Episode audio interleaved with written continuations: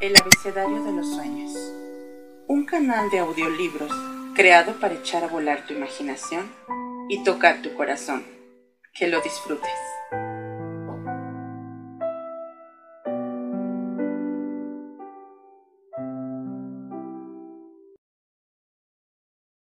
Crimen y castigo. Novela escrita por Fyodor Dostoyevsky.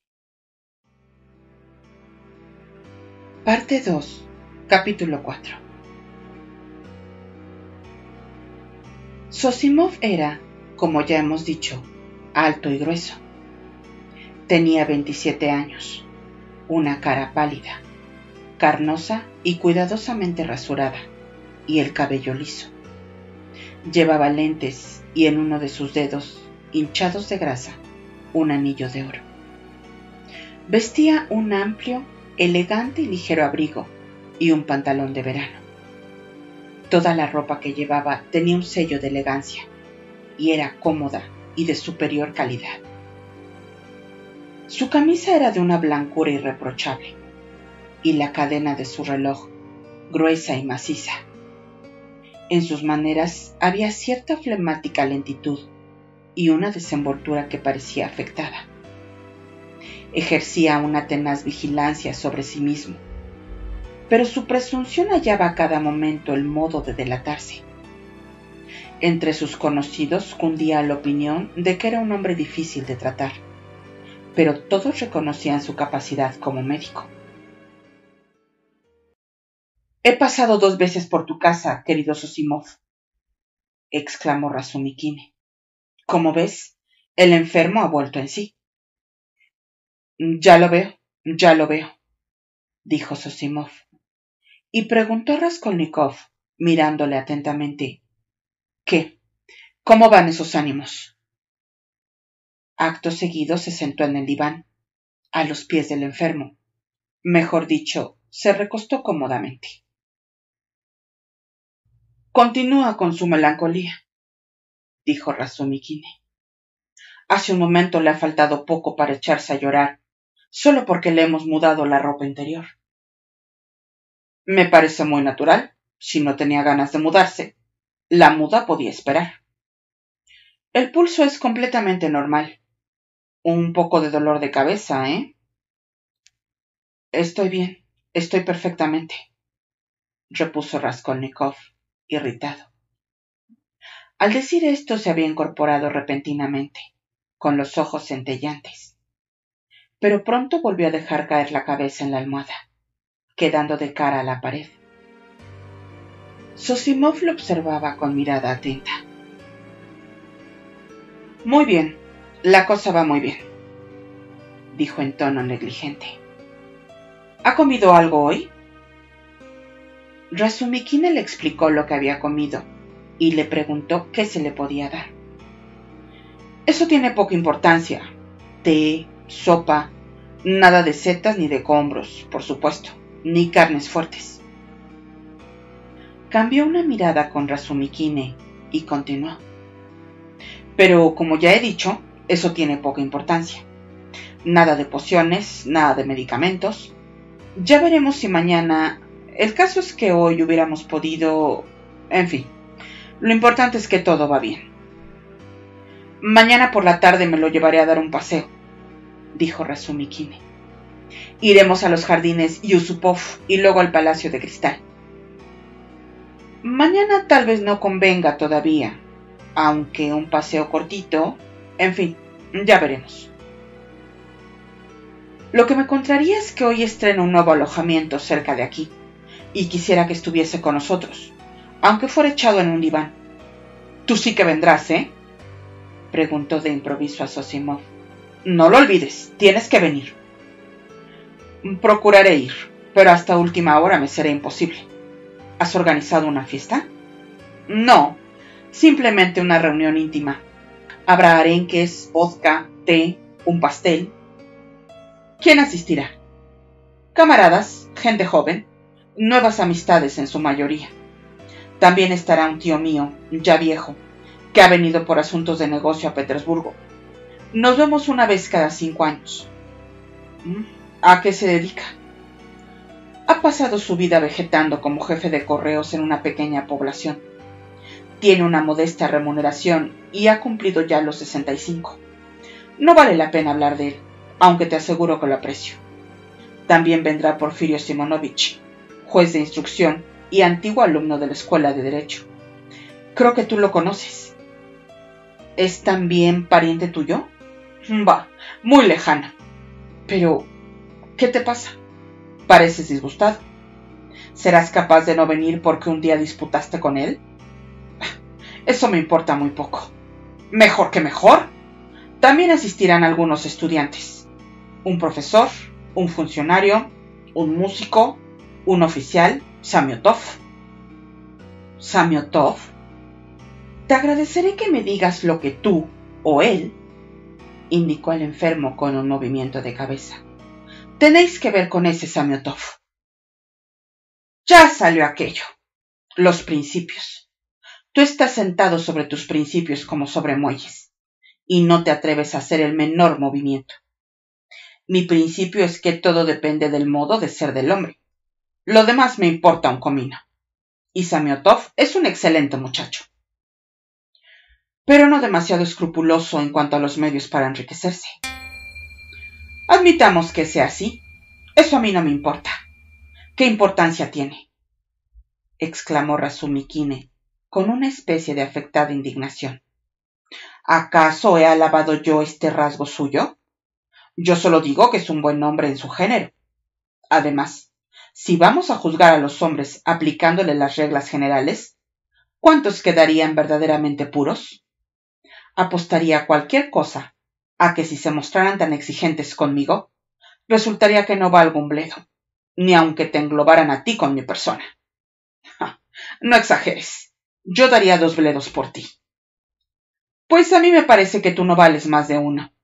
Bueno, continúo. Samiotov no es todavía más que un muchacho, y yo le tiro de las orejas. Siempre es mejor tirar que rechazar. Si rechazas a un hombre, no podrás obligarlo a enmendarse, y menos si se trata de un muchacho. Debemos ser muy comprensivos con estos mozalbetes. Pero vosotros, estúpidos progresistas, vivís en las nubes. Despreciáis a la gente y no veis que así os perjudicáis a vosotros mismos. Y te voy a decir una cosa. Samiotov y yo tenemos entre manos un asunto que nos interesa a los dos por igual.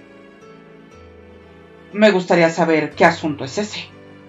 Se trata del pintor, de ese pintor de brocha gorda. Conseguiremos que lo pongan en libertad. No será difícil porque el asunto está clarísimo. Nos bastará presionar un poco para que quede la cosa resuelta. No sé a qué pintor te refieres. ¿No? ¿Es posible que no te haya hablado de esto? Se trata de la muerte de la vieja usurera. Hay un pintor mezclado en el suceso. Ah, sí, ya tenía noticias de ese asunto. Me enteré por los periódicos. Por eso solo me interesó hasta cierto punto. Bueno, explícame.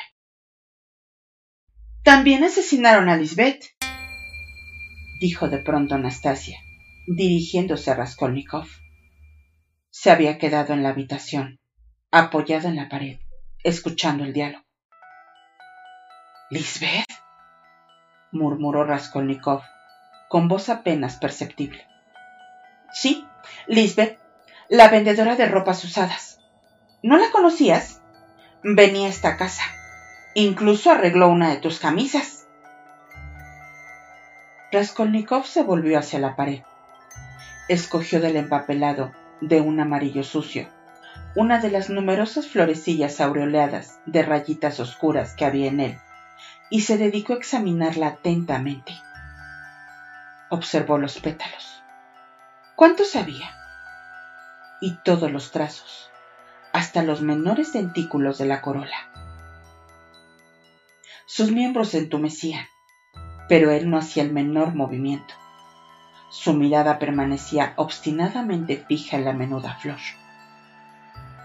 Mm, bueno, ¿qué me estabas diciendo de ese pintor? preguntó Sosimov, interrumpiendo con viva impaciencia la palabrería de Anastasia, que suspiró y se detuvo. Que se sospecha que es el autor del asesinato, dijo Razumikine, acalorado. ¿Hay cargos contra él? Sí, y fundándose en ellos se le ha detenido. Pero en realidad estos cargos no son tales cargos, y esto es lo que pretendemos demostrar. La policía sigue ahora una falsa pista, como la siguió al principio con... ¿Cómo se llaman? Koch y Pestriakov. Por muy poco que le afecte a uno el asunto, uno no puede menos de sublevarse ante una investigación conducida tan torpemente. Es posible que Pestriakov pase dentro de un rato por mi casa. A propósito, Rodia, tú debes de estar enterado de todo esto, pues ocurrió antes de tu enfermedad, precisamente la víspera del día en que te desmayaste en la comisaría cuando se estaba hablando de ello.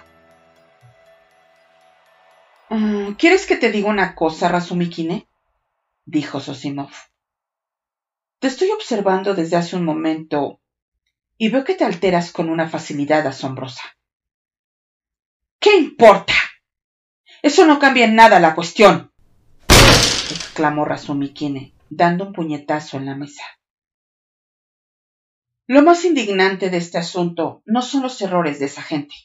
Uno puede equivocarse. Las equivocaciones conducen a la verdad. Lo que me saca de mis casillas es que aun equivocándose, se creen infalibles. Yo aprecio a Porfirio, pero ¿sabes lo que les desorientó al principio? Que la puerta estaba cerrada. Y cuando Koch y Pestriakov volvieron a subir con el portero, la encontraron abierta. Entonces dedujeron que Pestriakov y Koch eran los asesinos de la vieja. Así razonan. No te acalores, tenían que detenerlos. De ese Koch tengo noticias. Al parecer compraba a la vieja los objetos que no se desempeñaban. No es un sujeto recomendable. También compraba pagarés. Que el diablo se lo lleve. Lo que me pone fuera de mí es la rutina, la anticuada e innoble rutina de esa gente.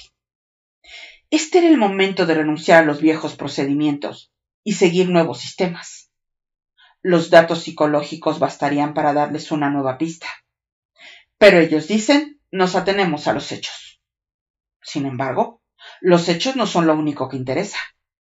El modo de interpretarlos influye en un 50% como mínimo en el éxito de las investigaciones. ¿Y tú sabes interpretar los hechos? Lo que te puedo decir es que cuando uno tiene la íntima convicción de que podría ayudar al esclarecimiento de la verdad, le es imposible contenerse. ¿Conoces los detalles del suceso? Estoy esperando todavía la historia de ese pintor de paredes. ¿Así? ¿Ah, pues escucha.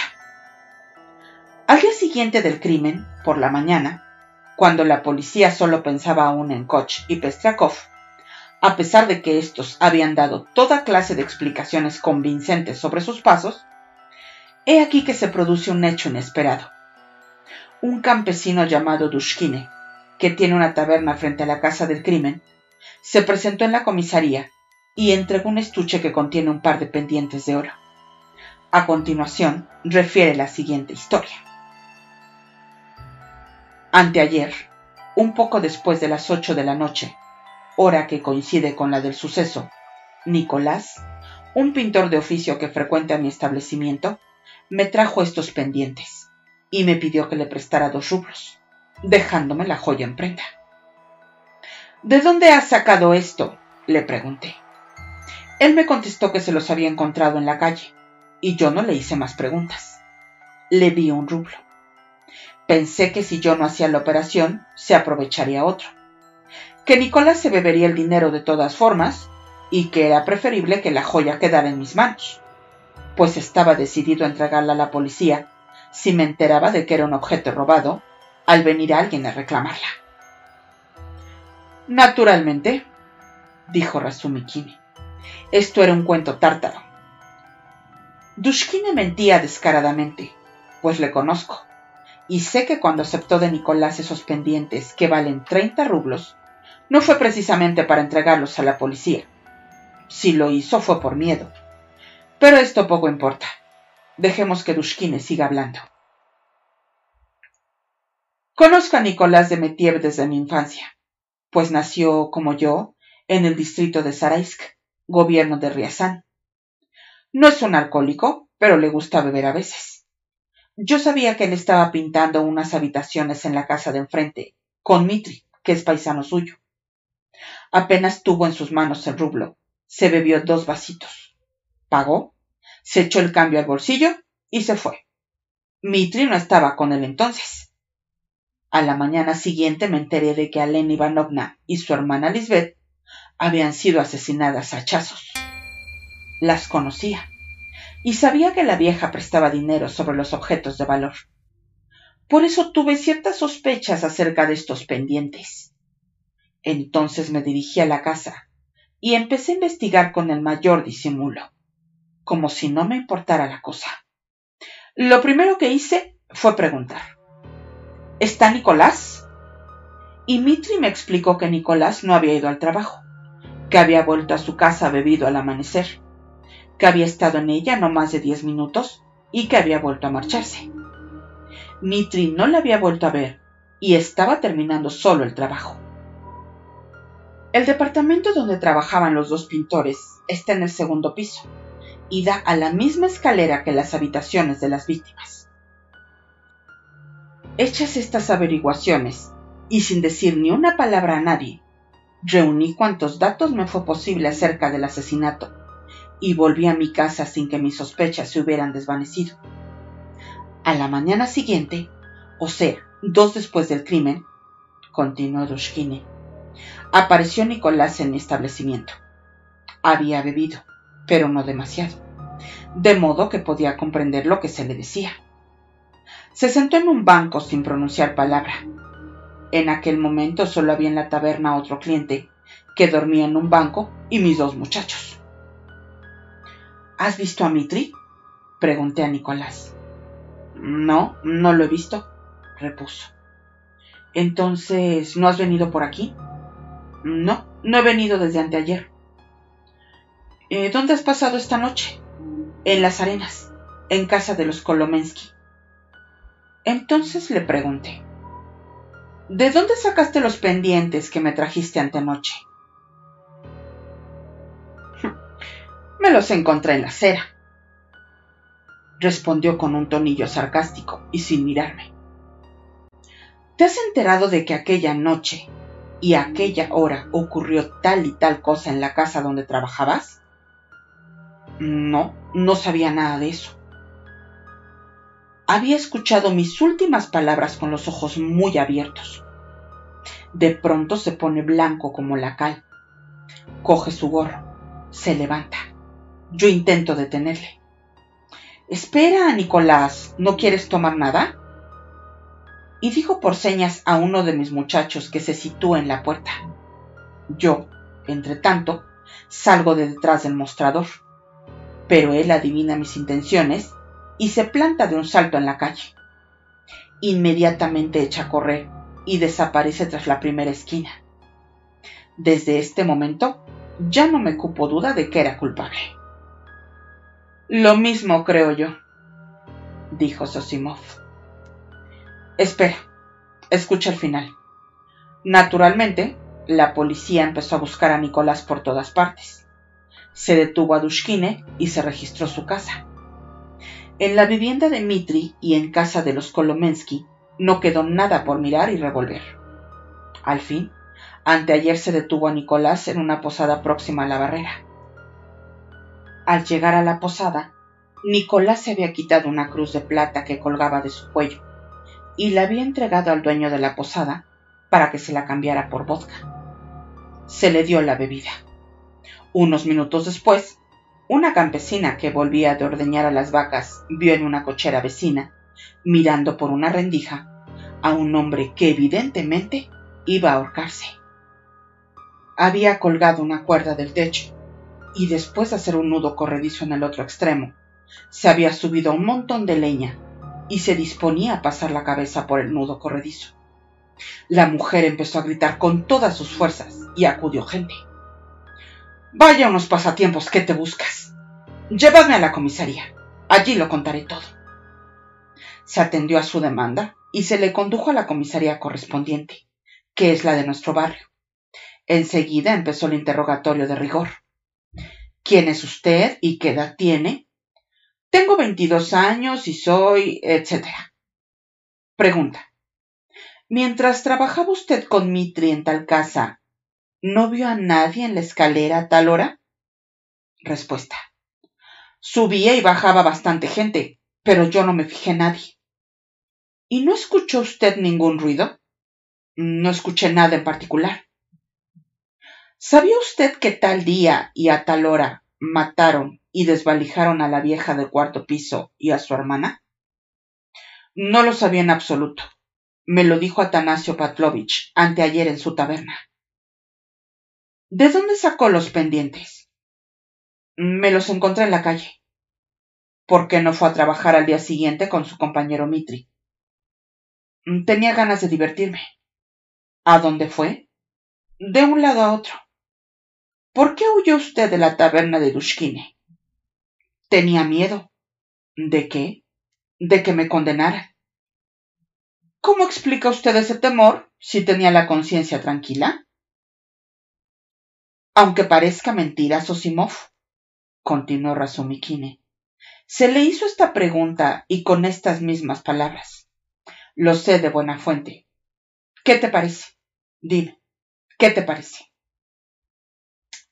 Las pruebas son abrumadoras. Yo no te hablo de las pruebas, sino de la pregunta que se le hizo, del concepto que tiene de su deber esa gente, esos policías.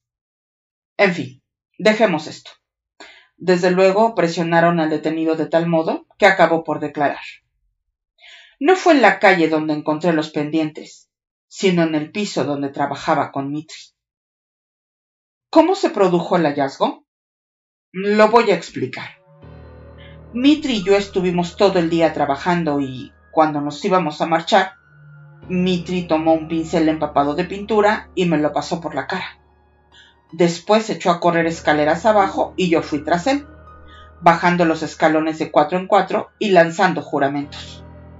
Cuando llegué a la entrada, tropecé con el portero y con unos señores que estaban con él y que no recuerdo cómo eran. El portero empezó a insultarme, el segundo portero hizo lo mismo, luego salió de la garita la mujer del primer portero y se sumó a los insultos. Finalmente, un caballero que en aquel momento entraba en la casa acompañado de una señora, nos puso también de vuelta y media porque no los dejábamos pasar. Cogí a Mitri del pelo, lo derribé y empecé a atizarle. Él, aunque estaba debajo, consiguió también asirme por el pelo y noté que me devolvía los golpes. Pero todo era broma. Al fin, Mitri consiguió libertarse y echó a correr por la calle. Yo le perseguí, pero al ver que no le podía alcanzar, volví al piso donde trabajábamos para poner en orden las cosas que habíamos dejado de cualquier modo. Mientras las arreglaba, esperaba a Mitri. Creía que volvería de un momento a otro, de pronto, en un rincón del vestíbulo, detrás de la puerta, piso una cosa. La recojo, quito el papel que la envuelve y veo un estuche. Y en el estuche los pendientes. ¿Detrás de la puerta? ¿Has dicho detrás de la puerta? preguntó de súbito Raskolnikov, fijando en Razumikine una mirada llena de espanto.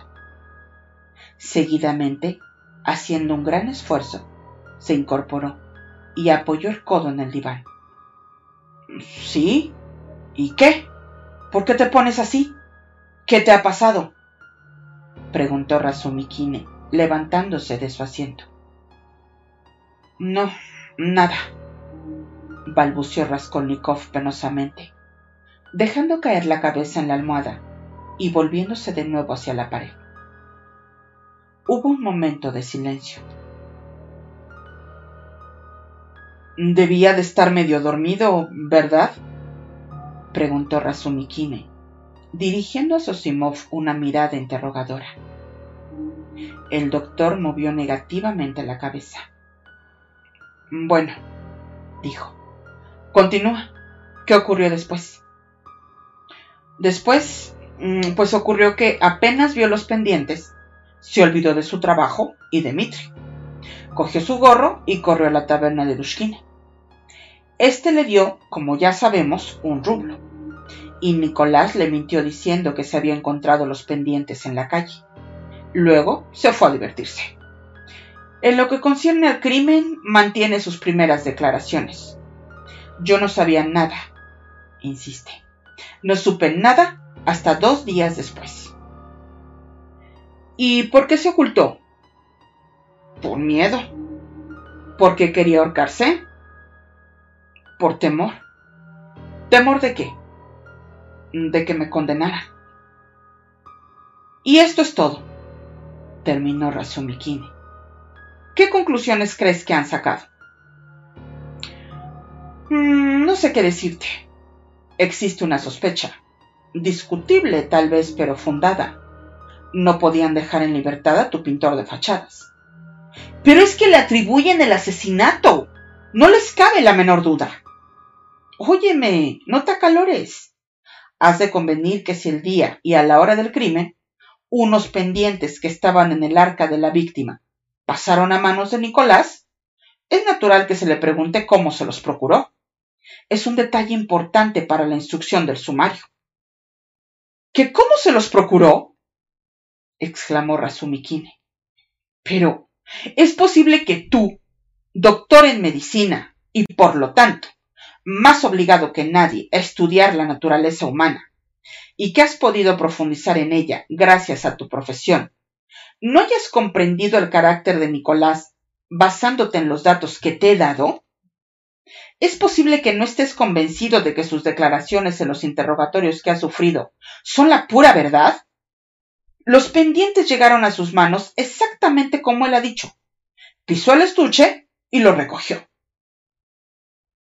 Podrá decir la pura verdad, pero él mismo ha reconocido que mintió la primera vez. Oye, escúchame con atención. El portero, Koch Pestriakov, el segundo portero, la mujer del primero, otra mujer que estaba en aquel momento en la portería con la portera, el consejero Krukov, que acababa de bajar de un coche y entraba en la casa con una dama acogida a su brazo. Todas estas personas es decir, ocho, afirman que Nicolás tiró a Mitri al suelo y lo mantuvo debajo de él, golpeándole, mientras Mitri cogía a su camarada por el pelo y le devolvía los golpes con creces. Están ante la puerta y dificultan el paso. Se les insulta desde todas partes, y ellos, como dos chiquillos, estas son las palabras de los testigos, gritan, disputan, lanzan carcajadas, se hacen guiños y se persiguen por la calle, como verdaderos chiquillos. ¿Comprendes? Ten en cuenta que arriba hay dos cadáveres que todavía conservan calor en el cuerpo. Sí, calor. No estaban todavía fríos cuando los encontraron. Supongamos que los autores del crimen son los dos pintores, o que solo lo ha cometido Nicolás y que han robado, forzando la cerradura del arca o simplemente participado en el robo. Ahora, admitido esto, permíteme una pregunta. ¿Se puede concebir la indiferencia, la tranquilidad de espíritu que demuestran esos gritos, esas risas, esa riña infantil en personas que acaban de cometer un crimen y están ante la misma casa en que lo han cometido? ¿Es esta conducta compatible con el hacha, la sangre la astucia criminal y la prudencia que forzosamente han de acompañar a semejante acto? Cinco o diez minutos después de haber cometido el asesinato, no puede haber transcurrido más tiempo, ya que los cuerpos no se han enfriado todavía. Salen del piso, dejando la puerta abierta, y aun sabiendo que sube gente a casa de la vieja, se ponen a juguetear ante la puerta de la casa, en vez de huir a toda prisa, y ríen y llaman la atención de la gente, cosa que confirman ocho testigos. ¡Qué absurdo! Sin duda, todo esto es extraño.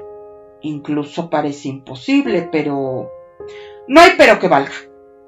Yo reconozco que el hecho de que se encontraran los pendientes en manos de Nicolás poco después de cometerse el crimen constituye un grave cargo contra él.